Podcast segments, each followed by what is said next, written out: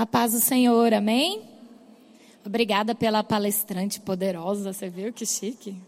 Amém, eu creio. Eu pego, é meu. Deixa eu só me organizar aqui.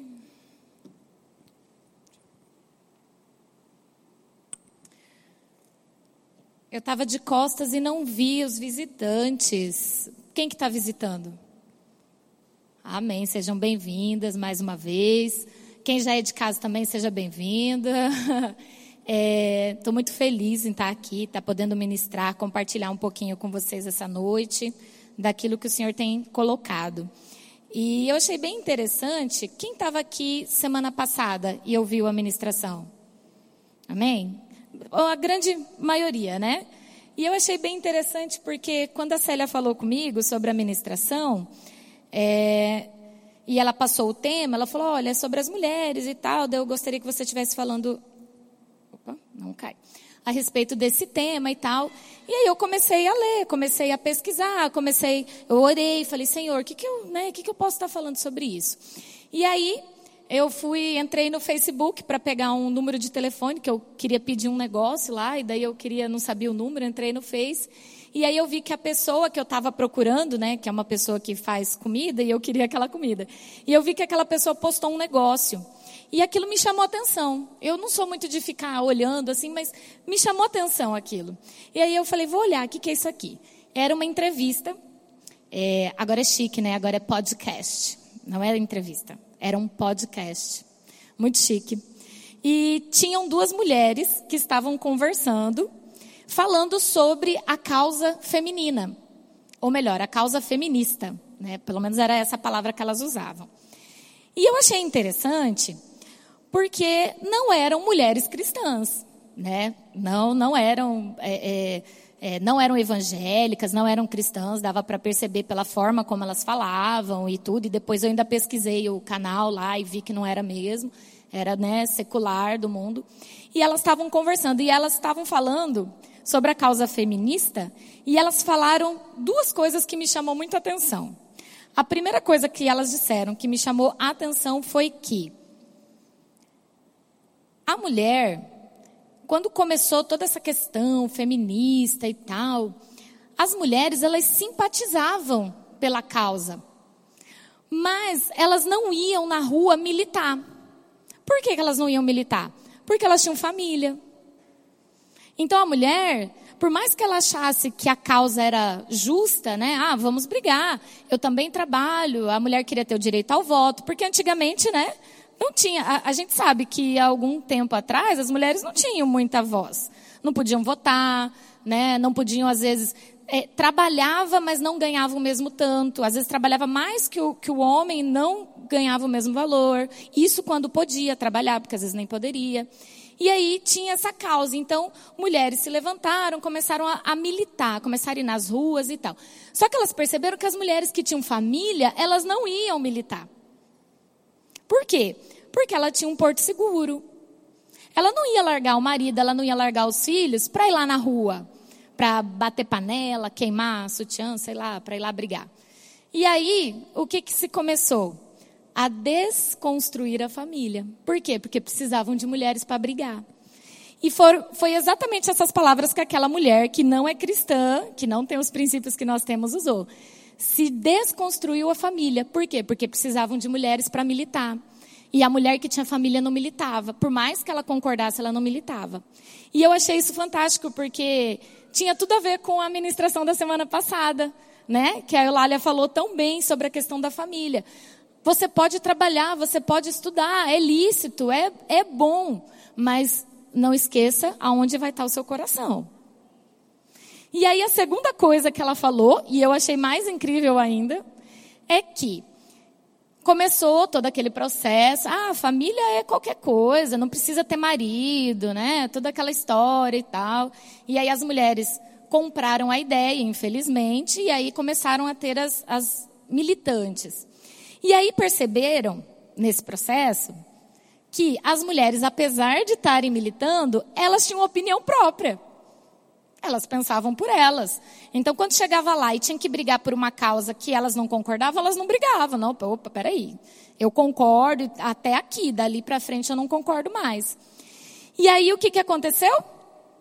Começaram a perceber que para ter uma massa de manobra, para que tivessem pessoas que pudessem ser é, sugestionadas, precisava desconstruir a sua identidade. E é o que tem tudo a ver com a ministração de hoje. E eu achei maravilhoso, porque se uma mulher que não é cristã já percebe isso, quanto mais nós. Amém? E eu, eu fiquei até assim, falei, nossa, se fosse uma mulher que fosse crente, né, que falasse isso, acho que ia levar um processo. e ela falou exatamente com essas palavras. Se descaracterizou, tirou-se a identidade da mulher. Para quê? Para que ela pudesse ser manipulada. Porque uma pessoa que não sabe quem é, ela é facilmente manipulável. E aí ela pode brigar, né, pela causa que elas queriam.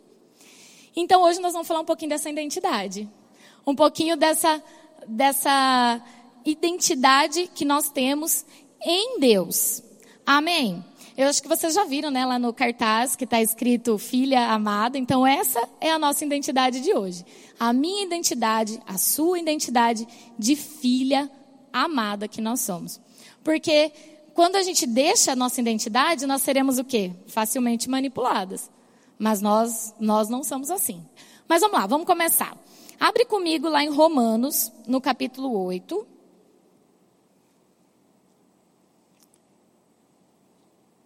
Opa. Romanos, no capítulo 8, ah, no versículo 15 e 16.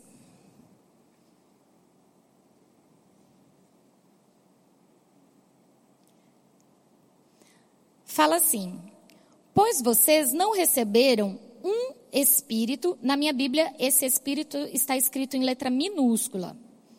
Pois vocês não receberam um espírito que os escravize para novamente temerem, mas receberam o espírito.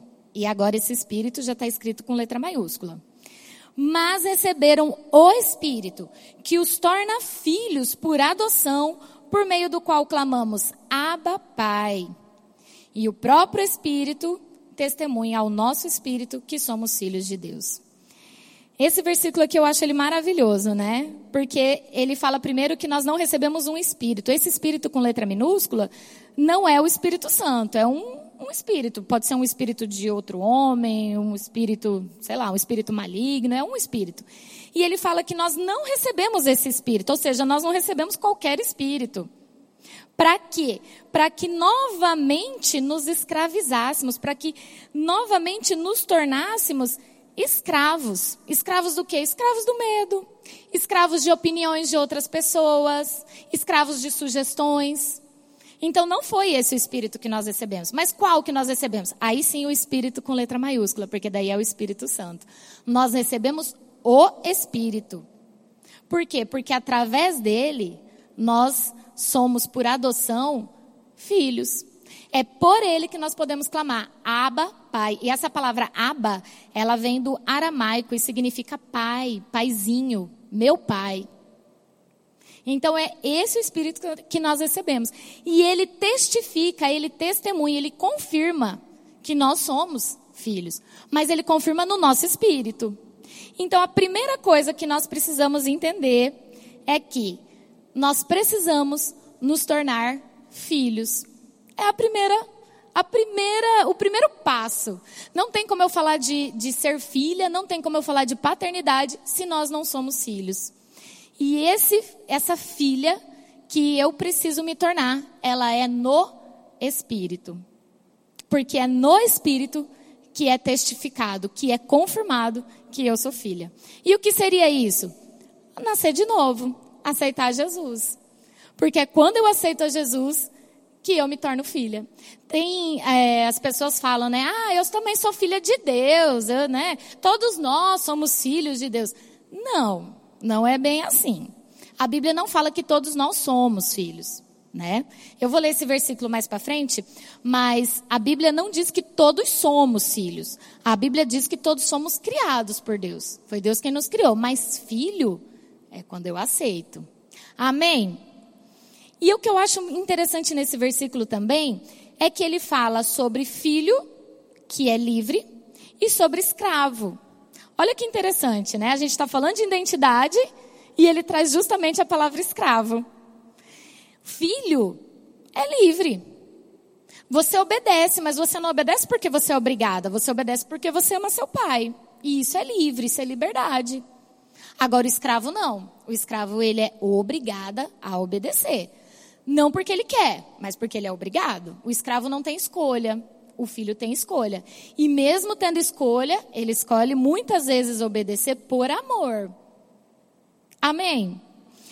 É, deixa eu contar para vocês rapidinho um testemunho. Testemunho não, algo que aconteceu. Que eu achei que, que tinha bem a ver, porque na ministração passada, né, a Eulália falou sobre trabalhar, sobre estudar, sobre você ter aquela vida, às vezes aquela vida corrida e tal, e enfim, né. E eu me identifiquei muito, porque eu me encaixei, eu acho que em tudo que ela falava eu me encaixava, né. Porque eu também sou mãe, é, tenho dois meninos, um menorzinho de três anos, o maior está com sete anos.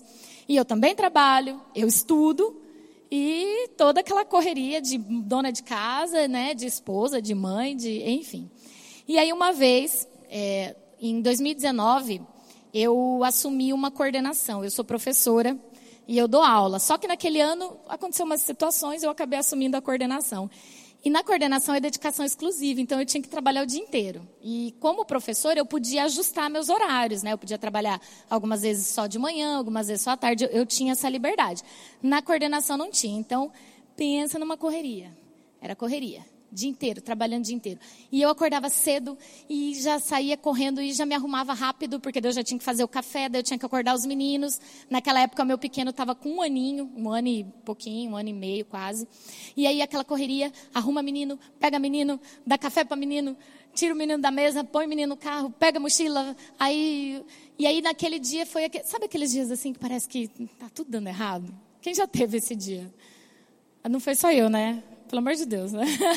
Parece que estava tudo dando errado. Aí o, um dos meninos ainda derrubou, eu não lembro se era o leite ou se era o iogurte, sei lá que ele estava tomando, ele derrubou. Aí respingou no uniforme, aí só tinha aquele uniforme. Eu falei, meu Deus do céu. Aí corre, pega um lenço umedecido, passa no menino, pega o menino, leva o menino para a escola. Chegando na escola, assim, bem, porque a escola deles é, é aquela que eles estudavam naquela época, era bem próximo da minha casa. Chegando perto da escola, o meu mais velho fala, mãe, mãe. A hora que eu viro para trás, o pequeno, blé, vomitou. Falei, meu Deus do céu. A sorte que ele vomitou no chão, ele não vomitou em cima dele nem em cima do irmão. Falei, meu Deus. Estava chegando na escola, encostei o carro, desce o menino do carro, limpa o menino de novo, porque agora era outra coisa, né? Já não era mais leite, já era vômito, já tinha virado aquela bagunça. Aí, corre com o menino, entreguei o menino para a professora e falei, olha, aconteceu um probleminha, mas está tudo bem. Ele está bem, ele é sarado e curado. ele está bem.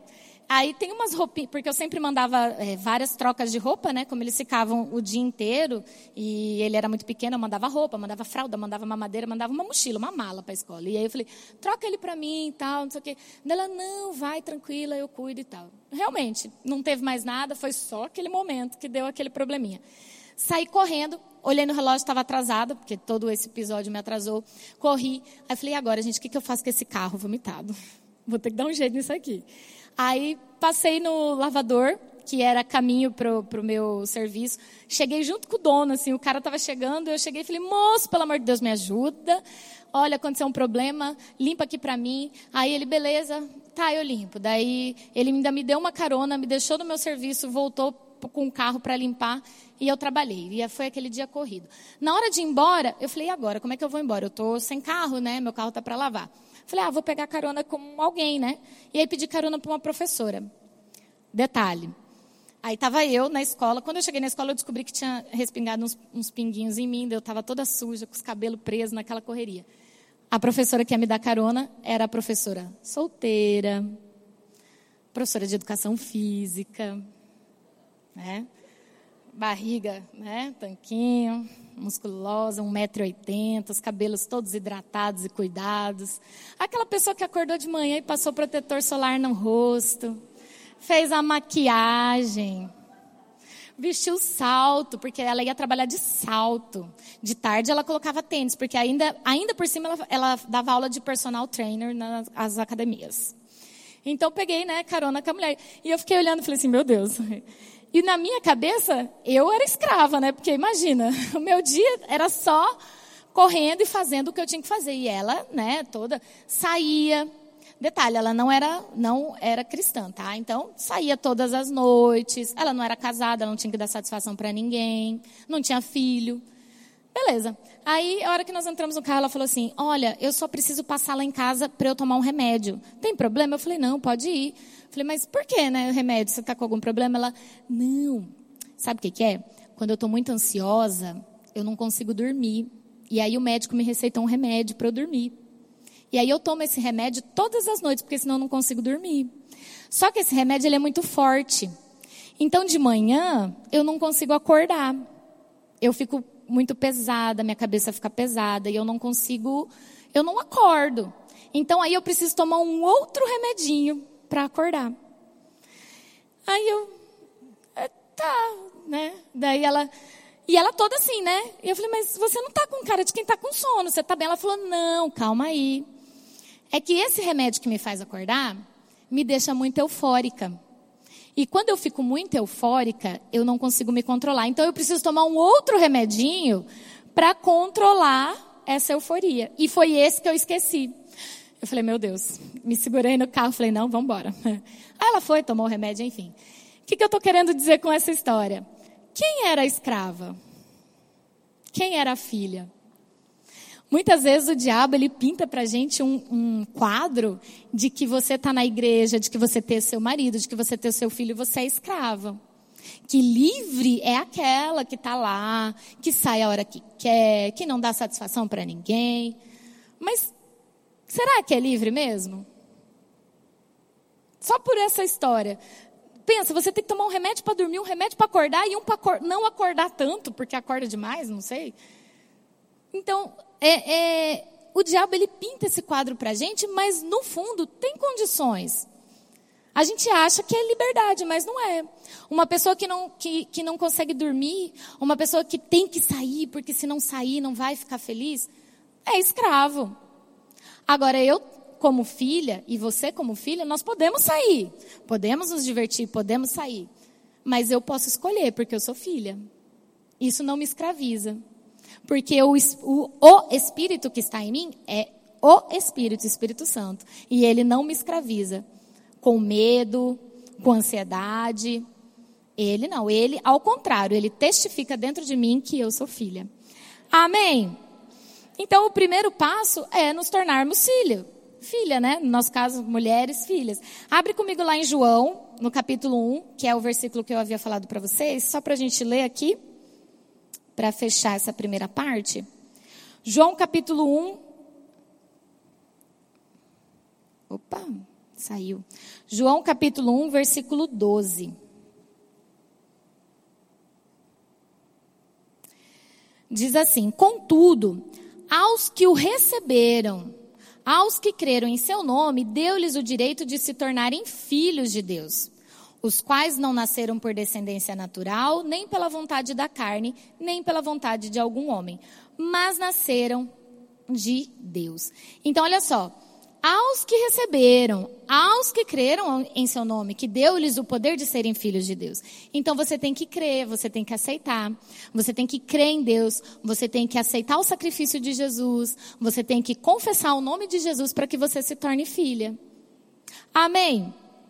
Amém? Aqui? Tá. Aceitar a Jesus e se tornar filho é uma decisão. E é a melhor decisão que a gente poderia tomar na nossa vida. Amém? Agora, é, quando eu me torno filha, quando eu aceito, isso acontece no meu homem interior. Não é no meu corpo. Isso é muito, muito bem explicado, né, aqui na igreja, mas eu sei que tem visitantes, então eu vou falar rapidinho. é, não precisa abrir. Lá em 2 Coríntios, no capítulo 5, versículo 17, diz assim: Portanto, se alguém está em Cristo, nova criatura é. As coisas velhas já passaram e eis que tudo se fez novo. Essa criatura nova não é o meu físico, é no meu homem interior, é no meu espírito. Então, vamos, vamos pensar aqui. Eu falei dessa colega minha de trabalho que tomava um remédio. Ela era ansiosa, mas ela tomava remédio. A ansiedade é no corpo? Não. Mas ela tomava remédio. O remédio faz efeito aonde? No corpo. Então, olha que, que situação. O problema não está no corpo. E muitas vezes a gente está tomando remédio ou a gente está tentando se curar no corpo de um problema que não é no corpo. Nada contra remédio, muito pelo contrário, é de Deus. O remédio é bom, é, nos ajuda, nos alivia. Foi, eu tenho certeza que quem inventou o remédio não foi o diabo, foi Deus. Porque o diabo veio para matar, roubar e destruir, né? Então eu não creio que isso, né? Vacina é de Deus, remédio é de Deus. O problema é você tomar o remédio para curar algo no corpo, sendo que o problema está no espírito.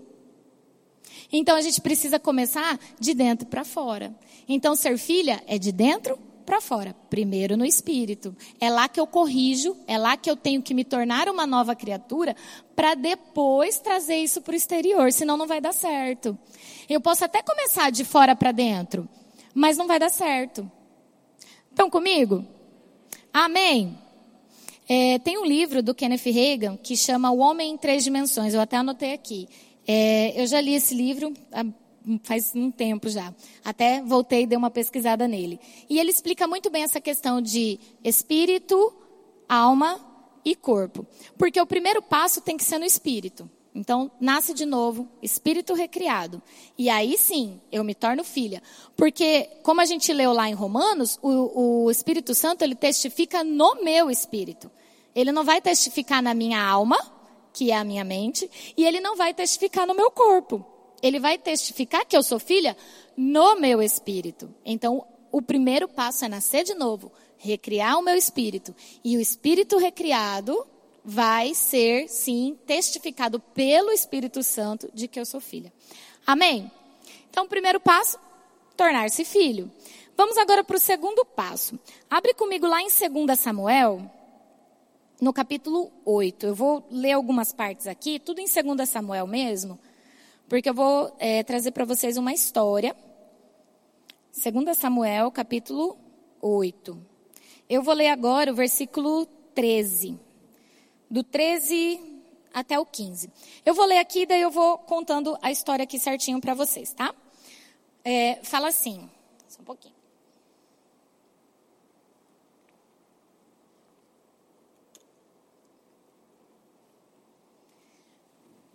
Aqui em 2 Samuel 8, no versículo 13, fala assim: Davi ficou ainda mais famoso ao retornar da batalha em que matou 18 mil edomitas no Vale do Sal.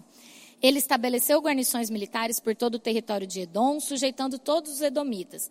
O Senhor dava vitórias a Davi em todos os lugares aonde ia. Davi reinou sobre todo Israel, administrando o direito e a justiça e a justiça a todo o seu povo. Aqui está falando sobre o rei Davi. Quem conhece a história de Davi?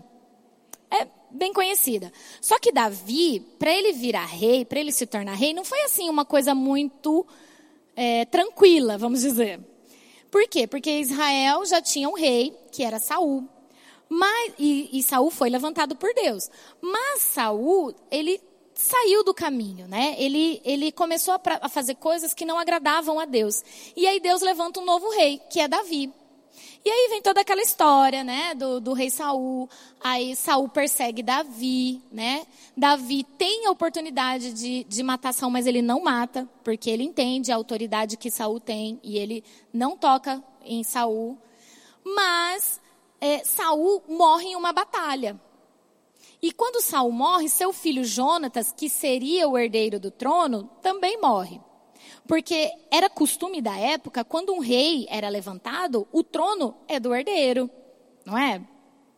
Então seria Jonatas, só que Jonatas também morre. E aí o rei Davi começa a virar rei. Só que ele não foi reconhecido como rei por todas as tribos. porque nem todo mundo reconhecia. Alguns queriam que fosse outro, ou queria. Tinha aquela divergência entre as tribos. Então Davi começa a reinar sobre algumas tribos. Só que Davi começa a ficar conhecido, como ele fala aqui, ó. Ele começou, Davi começou a ficar famoso. Conforme ele ia avançando, conforme ia tendo as batalhas e ele ia ganhando, ele começou a ficar famoso. Até que ele se torna, de verdade, rei sobre todo Israel. E isso levou um tempo. Quando isso acontece e de fato ele se estabelece como rei sobre Israel, uma das primeiras coisas que Davi faz é o quê? Abre lá agora, passa só mais para frente no capítulo 9. uma das primeiras coisas que Davi faz, quando de fato ele se estabelece como rei, é. Vou ler aqui a partir do versículo 1. 2 Samuel 9, no versículo 1. Certa ocasião, Davi perguntou: Resta ainda alguém da família de Saul a quem eu possa mostrar lealdade por causa de minha amizade com Jonatas? Davi, ele morou um tempo no palácio. E esse tempo que ele morou no, no palácio, mesmo quando ainda Saul era rei, ele desenvolveu uma amizade muito bonita com Jonatas. Eles, eles se tornaram muito amigos. E eles fizeram uma aliança, aonde um cuidaria da família do outro, caso né, acontecesse alguma coisa com algum deles. E aí ele, quando ele assume o trono, ele lembra da promessa que ele fez. E aí ele fala: olha, tem alguém ainda da família, né, de Saul, da, por, que por causa da minha amizade com Jonatas eu possa mostrar de lealdade? Aí no versículo 2. Então chamaram Ziba, um dos servos de Saul, para apresentar-se a Davi e o rei lhe perguntou: Você é Ziba? Sou teu servo, respondeu ele. Perguntou-lhe Davi: Resta ainda alguém da família de Saul a quem eu possa mostrar a lealdade de Deus? Respondeu Ziba: Ainda há um filho de Jonatas, aleijado dos pés. Tem versões que falam coxo, o manco, mas é a mesma coisa: coxo, manco, aleijado dos pés. Olha que interessante, a Bíblia não cita o nome dele. A Bíblia cita o problema dele mas não cita o nome dele. Tem, tem um filho, sim, de Jonatas. É como se Ziba falasse assim: olha, tem, tem sim, tem um filho de Jonatas. Mas ele é aleijado dos pés, sabe? Mas ele tem um probleminha. Ele não é assim perfeito. Tem um defeito, ele é aleijado. É, e aí eu fiquei pensando, para o nosso segundo ponto. Muitas vezes a gente se vê como alguém que tem um problema, que tem uma deficiência. Às vezes não é física. Às vezes a gente acha que a gente tem um problema não físico, mas que ah, eu tenho um problema, eu sou assim, ou eu...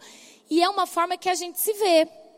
Porque aqui, volta agora um pouquinho comigo, só para vocês entenderem. Lá em 2 Samuel, no capítulo 4.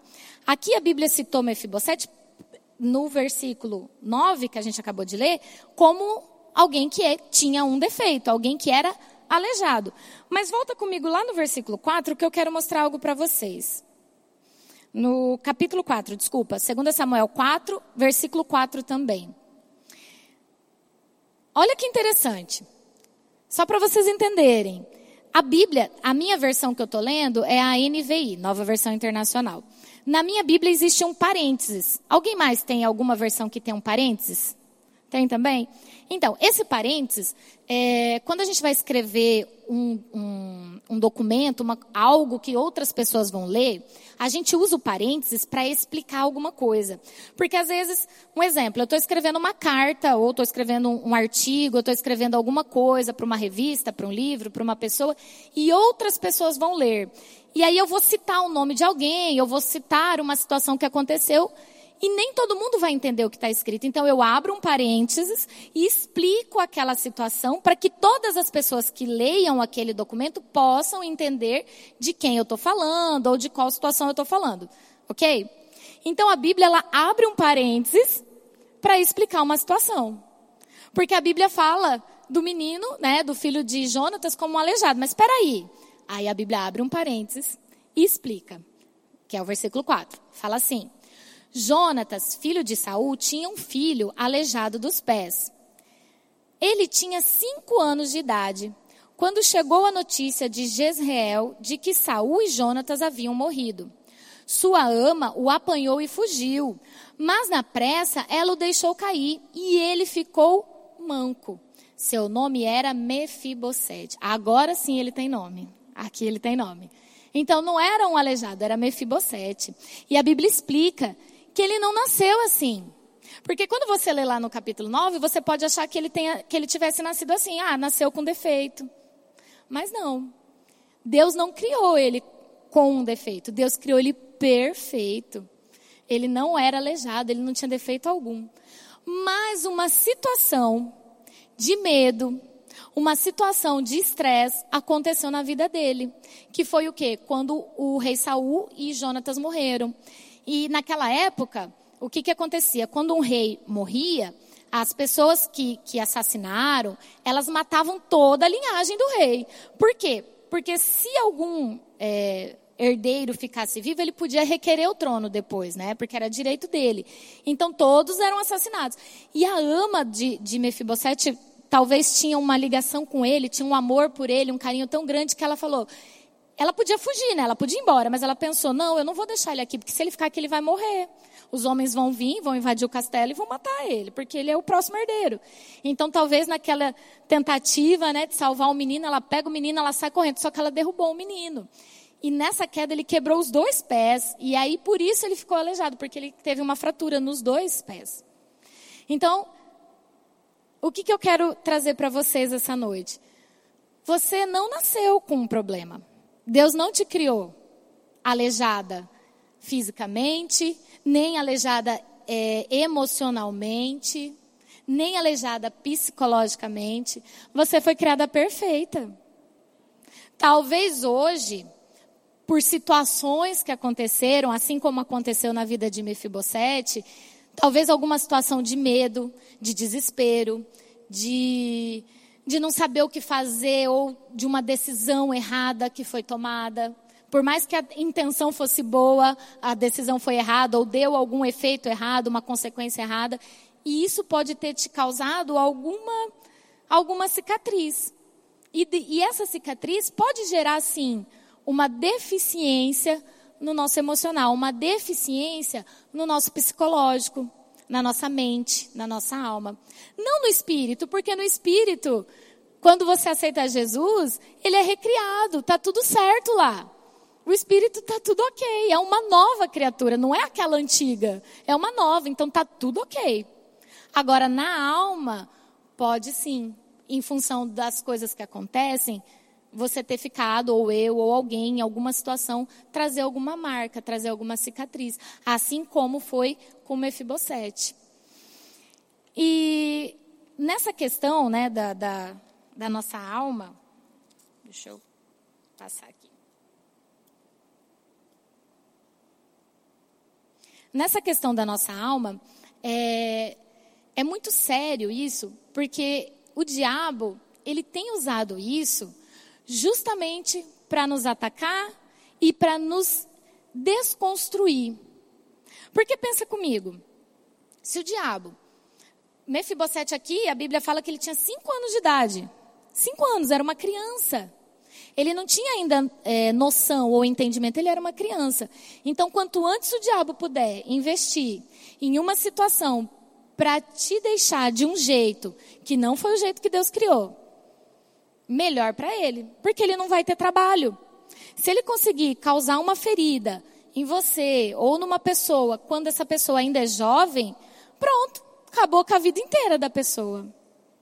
Nesse ano de 2019, que eu estava na frente da coordenação, é, foi assim bem foi uma experiência tanto para mim. Porque quando a gente está em sala de aula por mais que você converse com o aluno você não sabe o que está passando com o aluno. É muito rápido porque você tem né 30 40 alunos numa sala você tem que explicar matéria você tem que passar atividade você tem que ajudar. Então você não tem aquela percepção.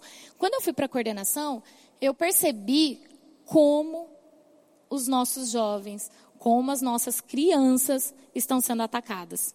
E como elas estão sendo é, mudadas na sua alma, na sua mente. E isso tem trazido um problema enorme. Porque, pensa, ah, eu estava na coordenação e eu tinha uma, uma das situações né, que aconteceram. Tinha uma menina de uns 13 anos, 14 anos mais ou menos, E essa menina estava sempre de mão dada com outra menina. Sempre. Ela chegava na escola, já pegava a menina, já andava e ficavam andando de mão dada e aquela coisa. Um dia estou eu fazendo as vistorias pelo pátio, né? Porque é que assim, a escola que eu dou aula não é uma escola de centro. Porque quem chega em Sinop e, e anda nessa região central é muito bonito. É muito lindo, é tudo muito organizado, é tudo muito bonitinho. Mas Sinop não é o centro, só o centro. Sinop tem bairros. E, e, coisas acontecem. E essa escola que eu dou aula é, é uma escola que a gente chama de escola receptora. Ela passa em todos esses bairros mais distantes, pegando esses alunos e levam todos para a escola onde eu dou aula. Então, junta de todas as, as localidades. E essa menina estava lá, sempre de mão dada com a outra menina. E eu em cima, né? E eu cuidando. E aí, um dia eu peguei ela, se beijando, ela e a outra menina se beijando. E eu já, opa, opa, aparece aí. Já chamei, já levei para coordenação. Só que ao mesmo tempo que a gente faz isso, a gente também tem que tomar cuidado, porque eu como coordenadora, eu não posso impor a minha opinião, ou o que eu penso, né, para outra pessoa, não como coordenadora. E ali eu não estava como amiga ou como alguém que poderia ajudar, eu estava como coordenadora. Então a primeira coisa que a gente fez na escola foi criar a regra que não podia namorar. Porque foi o jeito que a gente achou, né? Não pode namorar. Aí se via dois assim fugindo, já saía de atrás, já separa, separa por causa desse problema. E um dia aconteceu um, um, problema com essa menina na sala de aula, entre ela e a professora, e a professora mandou ela para a coordenação. E aquele dia eu estava sozinha, e aí eu comecei a conversar com ela, né? Porque daí sozinha ali eu comecei. E aí eu comecei a conversar e falei: que, que foi, né? O que está acontecendo? Por que, que você está agindo assim? Ela estava muito triste, ela estava chorando e ela estava escrevendo coisas muito pesadas assim no caderno dela e ela não queria fazer atividade, ela não queria estudar, ela só queria ficar no canto dela chorando e a professora ficou, né, preocupada, mandou para a coordenação e eu lá. E aí na conversa ela chorou muito e ela falou assim para mim: uma menina de 14 anos de 13, 14 anos de idade eu tenho nojo de homem. Eu odeio homem. Eu falei, mas por quê? Aí ela foi contar a história dela. Quando ela era criança, a, eu não sei se o pai morreu ou o pai foi embora. E, e ficou ela, a mãe e mais dois, três irmãos mais velhos. Ela era a menorzinha. E a mãe casou de novo. Arrumou outro marido, casou, separou, casou e foi indo. E um desses maridos quando ela ainda tinha 10, 11 anos, violentou ela. E ela contou para a mãe. E a mãe brigou com ela. A mãe brigou com ela. Porque você fica se oferecendo, é isso que dá. E ela era criança, ela tinha 10, 11 anos. E, pasmem, a mãe ainda era casada com esse homem. A mãe não largou desse homem, a mãe não tomou uma atitude, né, com relação àquilo. E ela tinha que se comportar para que aquilo não acontecesse de novo. E aí, enfim, né? Depois ela ainda contou assim que ele, aí eu e lá na escola, quando a gente recebe esse tipo de denúncia, a gente passa a denúncia para frente. A gente aciona conselho tutelar, a gente chama polícia, a gente faz um auê lá.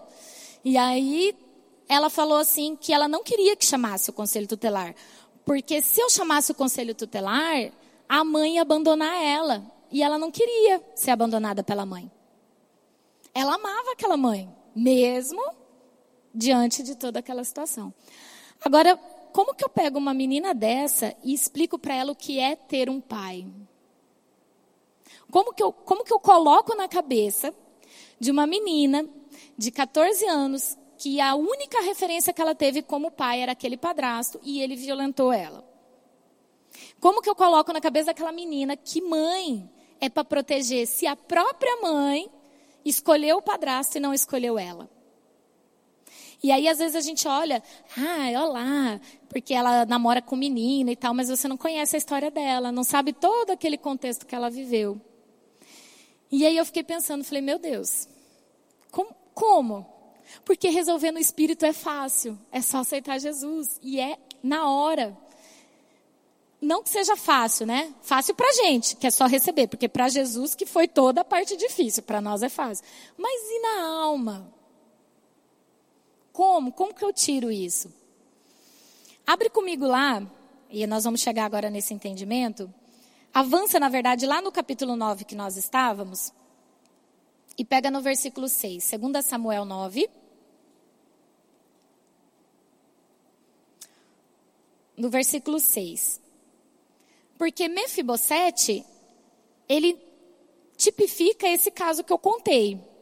Porque olha o que, que Mefibosete, eita, Mefibosete faz. Quando Mefibosete, filho de Jonatas e neto de Saul, compareceu diante de, de Davi, prostrou-se com o rosto em terra. Mefibosete? perguntou Davi. Ele respondeu: Sim, sou teu servo. Não tenha medo, disse-lhe Davi, pois é certo que eu tratarei com bondade por causa da minha amizade com Jonatas, seu pai. Vou devolver-lhe todas as terras que pertenciam a seu avô Saul e você comerá sempre a minha mesa. Agora, olha a resposta que Mefibosete dá a Davi. Mefibosete prostrou-se e disse: Quem é o teu servo para que te preocupes com um cão morto como eu? Então, essa é a marca que essas situações causam na gente. Porque o problema não era alguém falar que Mefibosete era aleijado. O problema é Mefibosete falar: Como que você se preocupa comigo? Eu sou um cão morto. Esse é o problema.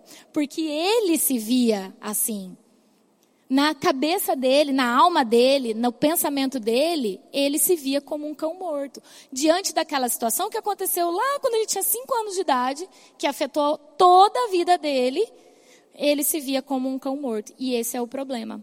Abre comigo agora, em Provérbios, no capítulo 23, no versículo 7.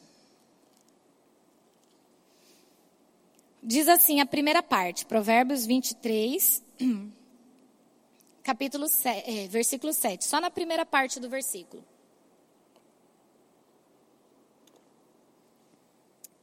Diz assim: Porque como imaginou na sua alma, assim é. Então, aquilo que a gente imagina na nossa alma é o que é. E é aqui que mora o perigo. Porque aquilo que a gente imagina na nossa alma, assim é. Tá, mas então como resolver esse problema? O primeiro passo foi no espírito, tá tudo certo. E agora, como que a gente vai resolver na alma? Abre comigo lá em Romanos, no capítulo 12.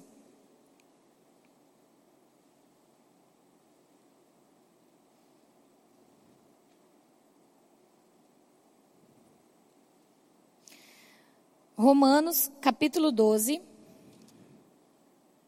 verso 2. Diz assim, eu vou ler na versão NVI.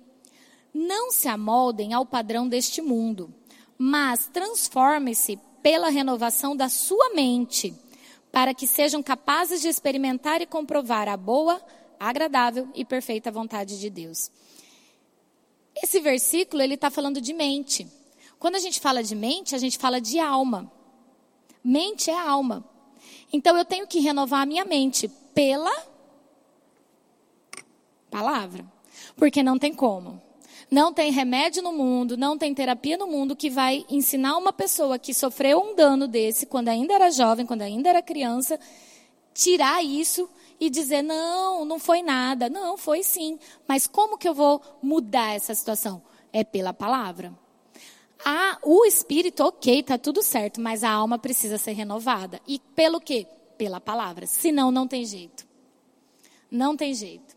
É bom é lícito você ir num psicólogo, você conversar com alguém. É muito bom, é muito ótimo. Nossa, você tem uma amiga que você pode chegar, que você pode conversar. No caso dessa menina, se a mãe tivesse ouvido ela, ter alguém que, que ouvisse, que apoiasse, que falasse, não, minha filha, vamos.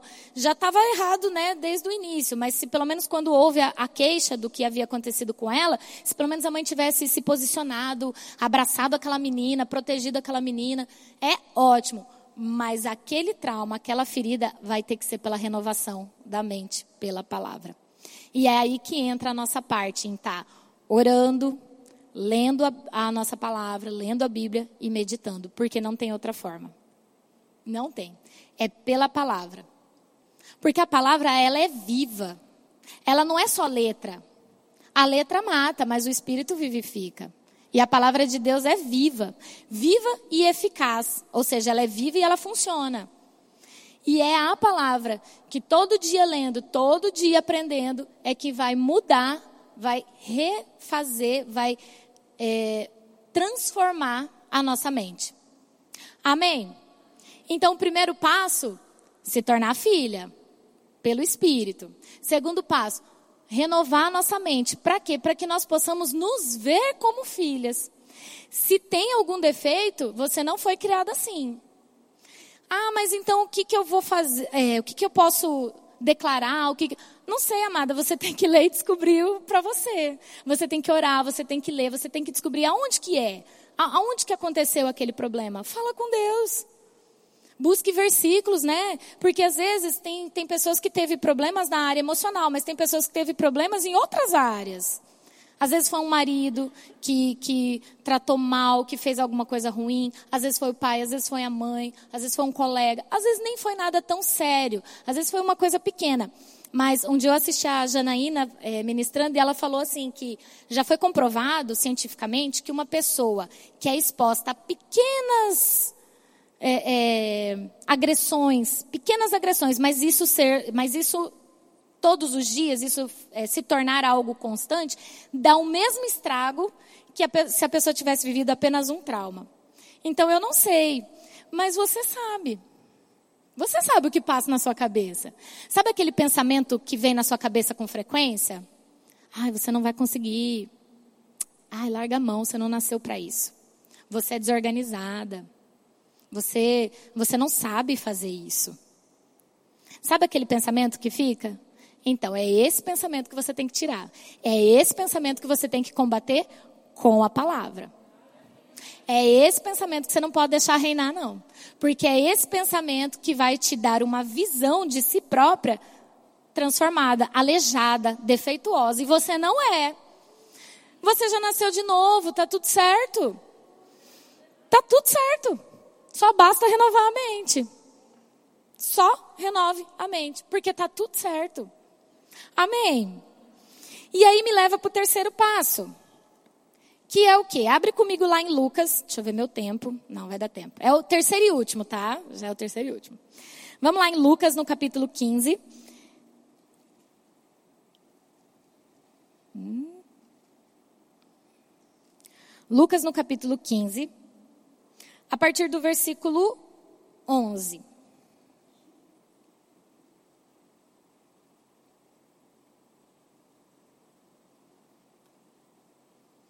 Essa parábola é muito conhecida, né? É a parábola do filho pródigo. Na minha versão tá assim, a parábola do filho perdido, tá? Eu vou ler. É, a partir do verso 11, diz assim: Jesus continuou: um homem tinha dois filhos. O mais novo disse ao seu pai: Pai, quero a minha parte da herança. Assim, ele repartiu sua propriedade entre eles. Não muito tempo depois, o filho mais novo reuniu tudo o que tinha e foi para uma região distante. Diga assim: região distante. Ok. E lá desperdiçou seus bens vivendo irresponsavelmente. Depois de ter gasto tudo, houve uma grande fome em toda aquela região. Repita, aquela região. E ele começou a passar necessidade. Versículo 15. Por isso, foi empregar-se com um dos cidadãos, cidadãos daquela região, que o mandou para o seu campo a fim de cuidar de porcos. Ele desejava encher o estômago com as vagens de alfarrobeira que os porcos comiam, mas ninguém lhe dava nada. Caindo em si, ele disse: Quantos empregados de meu pai têm comida de sobra e eu aqui morrendo de fome? Eu me porei a caminho e voltarei para o meu pai e lhe direi: Pai, pequei contra o céu e contra ti. Não sou mais digno de ser chamado teu filho. Trate-me como um dos teus empregados. A seguir, levantou-se e foi para o seu pai. Estando ainda longe, seu pai o viu e, cheio de compaixão, correu para o seu filho, o abraçou e beijou. O filho lhe disse: Pai, pequei contra o céu e contra ti. Não sou mais digno de ser chamado teu filho. Mas o pai disse aos seus servos: Depressa, tragam a melhor roupa e vistam ele. Coloquem um anel em seu dedo e calçados em seus pés. Tragam um novilho gordo e matem-no. Vamos fazer uma festa e alegrarmos, pois este meu filho estava morto e voltou à vida, estava perdido e foi achado. E começaram a festejar o seu regresso. Olha que interessante. A palavra aqui do a parábola, enfim, do filho pródigo, ele não fala que o filho errou por ter pego a herança, por ter gastado, Ele não fala isso, porque o prejuízo dele não foi esse. O prejuízo dele foi ele ter ido para uma terra distante. Distante de quem? De quem que ele estava distante? Do pai. E lá naquela terra distante, longe do pai, é que teve fome. A fome não era na onde estava o pai dele. A fome era lá. Então o problema não foi ele ter vendido ou ele ter gasto irresponsavelmente, foi ele ter se afastado do pai dele. Porque se ele não tivesse se afastado do pai dele, talvez ele não tivesse feito tudo aquilo. Se ele tivesse ficado próximo ao pai, mesmo que ele tivesse pego herança, talvez ele não teria errado, porque o pai estaria ali, conduzindo, orientando, falando. Ah, e mesmo que ele tivesse errado, tudo bem, o pai estava ali. Vocês estão comigo? O pai estava ali. Não é o que você faz, é onde você está. Não é o que você faz, é onde você está. Você está no pai? Se você está no pai, está tudo bem. Ai, mas eu errei. Está tudo bem. Você está no pai. Ele é teu pai. Ele é teu pai. Ele distribuiu herança. Herança não se dá em vida, se dá quando morre. Ele distribuiu, deu em vida. Ele não tem problema em te dar nada. Basta você pedir. Mas fique perto. Não se afaste. Porque para o espírito está tudo certo. Para a alma, a gente renova pela palavra. Mas e para o nosso corpo? Tem que estar tá perto. Tem que estar tá junto. É o lugar. O lugar aonde eu sou filha. Então eu primeiro me torno filha, depois eu renovo a minha mente para que eu entenda que eu sou filha, para que eu sinta como filha, para que eu me veja como filha. E depois eu fico no lugar de filha. Eu me mantenho no lugar de filha. Não saia daí. Porque lá longe vai ter fome, lá longe você vai viver uma vida que não vai agradar a Deus. É lá longe, não é dentro. Ah, mas mesmo assim eu errei. Tudo bem, mas você está aqui, é teu pai. Amém. Tem coisas que às vezes acontece mesmo. Acontece. E às vezes nem depende da gente. Mas não se afasta, fique em Deus. Fique em Deus. Tem decisões que a gente precisa tomar que são difíceis. Tem coisas que a gente precisa fazer que, que é difícil, que às vezes a gente precisa tomar decisões. Eu precisei deixar meu filho, estava lá vomitando, coitado. Eu precisava trabalhar, você precisa tomar uma decisão. Mas fique em Deus. Confie em Deus, esteja em Deus, não saia desse lugar. Não, não deixe de ter aquele momento de intimidade com Deus. Sabe aquele momento que você entra no quarto, que você fecha a porta e você chora, você ri, você ora. Tem horas que você nem ora, você só fica quieto. Você só fica quieto, só, só sentindo, só. É esse momento, é, é aquele lugar. Ai, mas eu casei, tá em Deus? Tá tudo certo. Ah, mas eu separei, tá em Deus?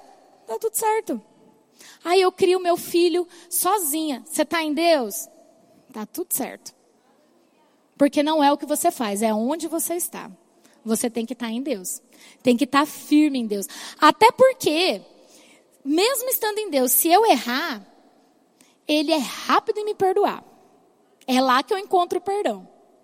E a consequência daquele meu pecado, mesmo que existe, e ele existe a consequência, quando eu, né, tem a consequência, mas existe uma graça de Deus sobre a nossa vida, até para lidar com essa situação. Porque, às vezes, ah, eu não queria me separar, mas aconteceu, e agora eu tenho que criar um filho sozinho. Existe uma graça de Deus para você fazer isso. Amém? Ah, eu não queria ter que trabalhar, eu queria ficar em casa, queria poder estar do lado dos meus filhos, mas eu preciso. Amém. Existe uma graça de Deus sobre a sua vida para você fazer isso. Os poucos momentos que você tiver com seu filho, Deus vai te dar sabedoria para tratar com eles. Porque é graça. É presente do teu pai. É graça, de graça, presente, presente de Deus. E é essa graça que a gente encontra nesse lugar, em Deus. Amém? É, Para finalizar, o louvor, se quiser subir, pode vir. Às vezes eu esqueço de chamar o louvor. então, para finalizar, eu queria contar para vocês algo que aconteceu comigo. É, Não pense que porque a gente está aqui na frente as coisas não acontecem com a gente. Muito pelo contrário. Aliás, quando é para vir que as coisas acontecem, né? Coisas se levantam de uma forma assim que você fala, meu Deus. Dá, você não sabe nem de onde que vem. Mas, amém. Não sai do lugar, só fica no lugar. Fica firme. Fica firme em Deus. Fica nesse lugar. E eu estava passando por uma fase bem complicada, porque era muita coisa para fazer, pouco tempo, trabalhando, estudando, os meninos. É, aí veio essa pandemia e as coisas ficaram bem confusas lá em casa, porque eu, como professora, não podia mais trabalhar, mas eu tinha que trabalhar em casa e, e o trabalho parece que triplicou, porque, porque pelo menos quando eu trabalho fora, você tem hora. Você sai e volta. Agora, quando você trabalha em casa, você perde a noção de tempo, porque você tem um monte de coisa para fazer. E você quer terminar tudo. Eu, pelo menos, eu, eu quando eu sento para fazer as coisas, eu quero fazer tudo. Né? Aquela coisa. E aí, às vezes, o tempo passa e, e eu estou lá trabalhando. Deu 11, meio-dia, uma hora, e às vezes eu estava lá trabalhando. E é lícito, tem que trabalhar. Mas cuidado onde está o seu coração. Lembra da administração, né? E eu estava nessa situação, nesse momento. Muita coisa para fazer. Precisava tomar algumas decisões com relação à minha vida, com relação às coisas que Deus me chamava para fazer, as coisas que Deus tratava comigo, e eu precisava me posicionar, eu precisava tomar uma posição. E eu estava começando a ficar ansiosa, porque eu não sabia o que fazer. E eu lembro que orava e orava ao Senhor, e busquei versículos, inclusive esse do Espírito, né? Que testifica, papai, ele está grudado na minha parede, bem grande, assim. Eu olho para ele todos os dias e, e falo ele. E eu naquela situação, e eu lembro que eu orei, e eu falei bem assim: é, Senhor, eu estou cansada de ser mãe. Me entendam, não é que eu estou cansada que eu não quero mais. Eu disse que eu estava cansada de ser mãe, porque eu estou cansada de cuidar. Eu quero ser cuidada. Não quero mais ser a mãe, agora eu quero ser a filha. Eu quero ser cuidada. Sabe, quem tem criança pequena, sabe a criança pequena? Você fala, não corre. E o menino corre, aí ele cai e rala o joelho. Aí chora. É, aquele escândalo. Aí você vai lá e vê, é um joelhinho ralado. Não é nada, às vezes nem sangue sai, só dá aquela, né? E ele chora. Aí a gente, como mãe, como pai, o que, que o pai faz? O que, que a mãe faz? Você vai lá, você pega a criança, você dá aquele abraço, sabe? Aquele abraço apertado, dá aquele cheiro, sabe? Dá um beijo passa a mão no cabelo e fala: Tá tudo bem. Não foi nada. Eu sou sua mãe, confia em mim. Foi nada. Tá tudo bem. E era essa sensação que eu queria. Porque eu falei, eu cansei de cuidar, eu quero ser cuidada. Eu queria, e eu falei assim, eu falei desse jeito para Deus, olha eu conversando com Deus. Falei, Senhor, eu queria que você virasse uma pessoa aqui, abrisse os braços, me abraçasse e dissesse para mim que tá tudo bem que é só um gelinho ralado, não é nada. Você está chorando à toa, um escândalo à toa, vai passar. Amanhã você vai acordar e esse joelho não vai ter, vai estar tá no máximo uma casquinha, que daqui dois, três dias você nem vai lembrar. E eu falei isso para Deus. E aí foi bem na época que a gente estava tendo a pro verbular que teve o treinamento. Se não me engano, foram em dois domingos, né? Acho que foi. Não foi tudo num dia só, foram dois. E eu tinha vindo já no primeiro domingo e aí teria o, a finalização no segundo. E aí eu nem poderia vir porque eu tinha que estudar, eu tinha que fazer umas coisas para entregar na segunda-feira, tinha prazo, eu não tinha terminado e eu tinha que produzir, né? Porque eu, eu faço um curso de, de pós-graduação e a gente tinha que escrever um livro. E o meu livro tinha 15 páginas e ele tinha que ter 100 e eu tinha que entregar na segunda e eu não tinha não tinha terminado, né? Tava naquela, estava fazendo, mas não tinha terminado. E aí tinha a, a programação no domingo. E aí eu falei, não, eu vou, eu vou, não, eu vou, eu vou, não vou faltar. Amanhã eu vejo esse negócio. Falei, nem de tarde eu vou trabalhar, porque hoje é do Senhor. Eu vou no, no, treinamento, eu vou treinar, vou aprender. À noite eu vou no culto, não vou me preocupar, eu vou. E eu tinha feito essa oração antes, né, dessa situação, nessa mesma semana, mas antes de eu me posicionar. Eu falei, não, eu vou. E aí eu fui. Aí cheguei aqui, teve o treinamento. No final do treinamento, a gente veio aqui na frente, o pastor orou, né, por nós, é, é, impondo as mãos, claro que, né, sem, por, conta da situação e ele liberou algumas palavras. E naquele dia ele falou coisas assim que veio direto no meu coração, de muitas coisas que eu estava me questionando. E sabe o que foi mais interessante? Não foi o que o pastor falou. Quando eu cheguei no meu lugar, eu sentei. A Sema veio hoje? Não, né? Senão eu ia, eu ia falar para ela, ver se ela lembra. Eu sentei no meu lugar. Quando eu sentei, a Sema chegou por trás de mim e falou assim: Irmã, posso te dar um abraço? Eu falei: Pode. E ela me deu um abraço apertado, mas apertado. Sabe aquele abraço assim que. Eu quase não conseguia respirar. E ela disse: Tá tudo bem. Tá tudo bem. Fica tranquila, tá tudo bem. Só isso. Foi só isso que ela fez. E naquele momento eu entendi que Deus ele não é um pai distante. Ele é um pai presente. O que, que você precisa? É de um abraço? Ele vai te dar. Ele não negou Jesus para nós, vai te negar um abraço, vai te negar um apoio, vai te negar um carinho, vai te negar uma atenção, vai te negar justiça. Se você está passando por uma situação e às vezes está sendo injustiçada pelo seu esposo, pelos seus filhos, pelo seu patrão, eu não sei. Mas Deus vai te negar isso, Ele não te nega. Nossa, e, e foi muito assim, é, não só isso, mas também eu perceber que como Deus, mesmo Ele sendo Deus, Ele desce no nosso nível, para que a gente possa entender.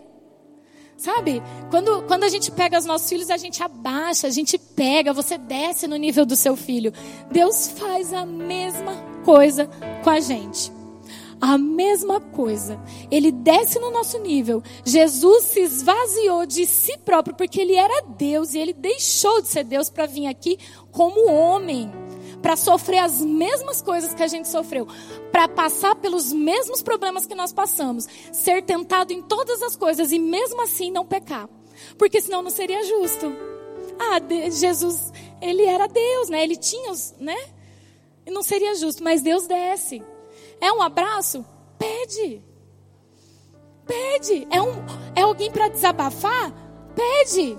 Porque às vezes a gente desabafa com Deus, mas às vezes você quer ter alguém do seu lado.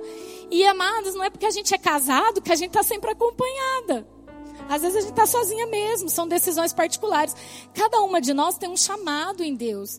Então Deus vai tratar com a gente coisas específicas. Que não adianta correr para o marido, não adianta correr para a mãe, não adianta correr para o pai. É entre você e Deus. E é nesse lugar que você vai ter a resposta. Um lugar de intimidade, é oração, é leitura da palavra, é renovação da mente. Senão não vai. Não é distante. Às vezes a gente, como filho, fica emburrado, né? Fica distante, mas daí não dá certo, porque lá tem fome, tem miséria. É no lugar. Amém. Fecha seus olhos, vamos orar? Eu quero que você comece a conversar com seu pai, comece a conversar com Deus, comece a falar para ele o que você precisa. O que, que você está precisando? O que, que você quer? O que, que hoje está te fazendo falta? O que está te incomodando? Fala para ele. Aba pai, paizinho, pai querido, ele é teu pai. Se rasga. A Bíblia diz: achegai-vos, pois, a Deus.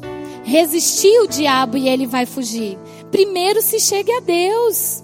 Se renda para Deus primeiro, depois você resiste ao diabo. Depois esses pensamentos vão embora. Primeiro tem que chegar para Deus. Fique nesse lugar, não saia. Conversa com ele. Escolha ser filha. Ser filha é uma escolha. Escolha, queira ser. Queira ser cuidada por Deus. Peça isso a ele, ele vai te dar. Deixa Deus trabalhar no seu coração através da palavra dele. Deixa ele tirar toda essa amargura. Deixa ele tratar isso com você. Deixa ele entrar no seu coração e tirar toda toda a cicatriz, toda a marca, tudo aquilo que o diabo investiu, às vezes quando você era criança. Você nem tinha culpa disso. Ei, você nem tinha culpa. As pessoas que estavam ao seu redor, que eram para cuidar de você, que eram para te proteger, talvez não fizeram isso e não foi culpa sua. Deixa Deus te mostrar como Ele pode ser esse pai. Deixa Ele mostrar a verdadeira paternidade. Deixa Ele mostrar o que é ser um pai, porque Ele cuida da gente. E Ele cuida em cada detalhe, cada detalhe. Em um abraço, Ele trata com você. Em uma palavra, em um cuidado, Ele trata. Pai, graça nós te damos, Senhor. Graças nós te damos por essa noite, Pai. Meu Pai, meu Pai querido. Graças eu te dou porque essa é uma noite de salvação. Essa é uma noite aonde nós seremos suas filhas. Essa é uma noite aonde aquele que estava afastado, aquele que estava longe, volta. Aquelas filhas que saíram desse lugar, hoje elas vão voltar. E eu sei que o Senhor tá lá de braços abertos esperando. E quando a gente der o primeiro passo, você sai correndo ao nosso encontro, nos abraça, nos dá um beijo, coloca um anel no meu dedo, no seu dedo, troca as nossas vestes e chama, vem, vem comemorar porque tá tudo certo. Tá tudo certo. Obrigada, Senhor. Obrigada porque o Senhor deu Jesus para nós, para morrer naquela cruz, para nos salvar e ainda deu a sua palavra, Pai, para que nós pudéssemos renovar a nossa mente, renovar as nossas emoções, a nossa alma. Obrigada. Obrigada, Pai.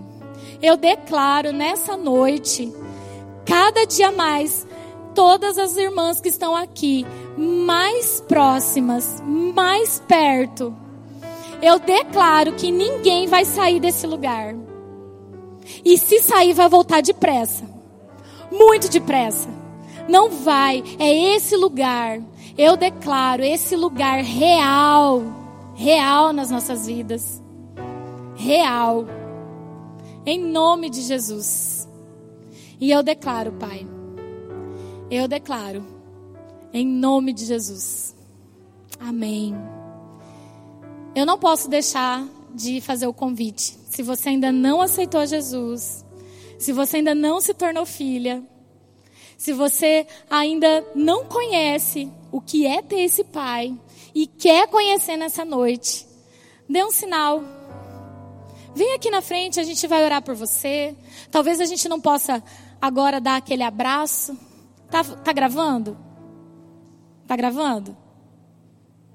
Não? Sim? Não? Se não tiver, a gente dá um abraço igual. Se você ainda não aceitou Jesus e quer tomar essa decisão nessa noite, vem aqui na frente, nós vamos orar.